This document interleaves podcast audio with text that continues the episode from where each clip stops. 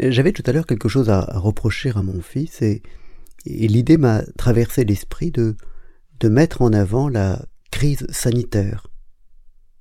Et puis, heureusement, bien heureusement, je, me suis ravisé.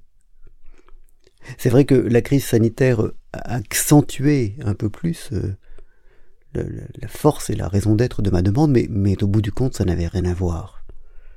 Ce que je lui demandais de faire n'avait rien à voir, était totalement indépendant de, de la crise sanitaire. C'était une simple question d'ordre. Et crise sanitaire ou pas, peu importait. Mais l'idée m'était venue de d'employer cet argument-là.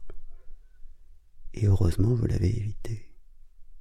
L'idée, néanmoins, m'en m'était venue, et, et, je me suis rendu compte que qu'on a très souvent ce, cette idée-là de, de mettre en avant pour défendre euh, des choses, de mettre en avant euh, des choses très graves, pour euh, appuyer nos demandes, même lorsque celles-ci n'ont rien à voir. Et, et c'est ce qu'on voit depuis quelques jours, depuis quelques semaines, depuis quelques mois, et c'est vraiment, c'est vraiment une chose, c'est vraiment une chose détestable. Ce matin encore, il y avait quelqu'un qui, sur un réseau social, disait ainsi que le déploiement de la 5G, peut-être, était, faisait partie des causes qui avaient encouragé le, le développement du coronavirus. Et je trouve ça vraiment détestable et déplorable. On a plein de choses à dire contre le déploiement de la 5G. Il y a pléthore d'arguments à mettre en avant, et qui sont tout à fait sérieux. Mais mettre un lien entre le déploiement de la 5G et, le développement du coronavirus. C'est, c'est vraiment de la, de la mauvaise foi.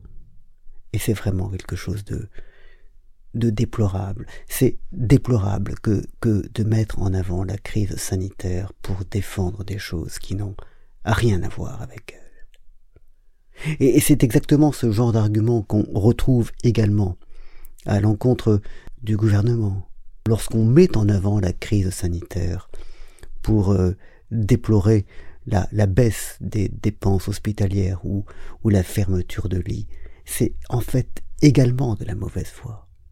Car il y a 36 000 excellentes raisons de déplorer la baisse des dépenses sanitaires et de regretter que des lits aient été fermés. C'est un très juste combat. Mais les gens qui savent savent également pertinemment que ce qu'on doit affronter aujourd'hui, qui est le manque de lits en soins intensifs et le manque de respirateurs, cela n'a strictement rien à voir avec la baisse des dépenses hospitalières.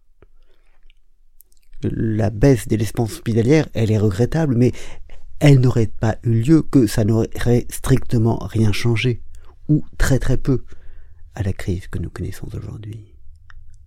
Alors, mettre en avant cette crise sanitaire pour défendre des, des choses qui n'ont en fait rien à voir et qui sont totalement indépendants, c'est, oui, c'est de la mauvaise foi et c'est tout à fait déplorable.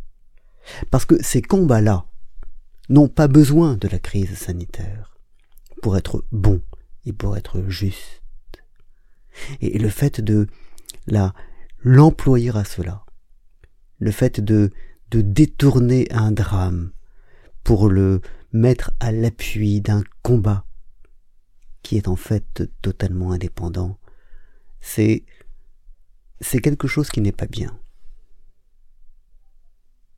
Et c'est ce dont je me suis rendu compte, mais heureusement quant à moi je me suis ravisé, mais je l'ai fait, mais je me suis ravisé, mais, mais j'avais d'abord failli ne pas me raviser.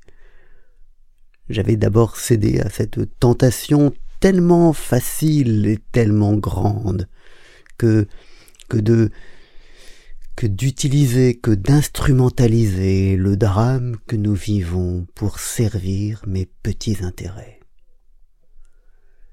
Et, là encore, il faut apprendre les vertus du renoncement. Apprenons à être de bonne foi, apprenons à n'être pas de mauvaise foi en, en employant des arguments qui sont faux. Il y a plein de choses à dire sur l'écologie, sur le combat écologique. Il y a plein de choses à dire contre, contre le déploiement de la 5G. Je ne sais pas si, si tous les arguments sont bons, mais il y a, il y a de bons arguments à utiliser. Mais déployer les arguments de mauvaise foi, c'est... Oui, c'est mal, tout simplement. Bonne soirée.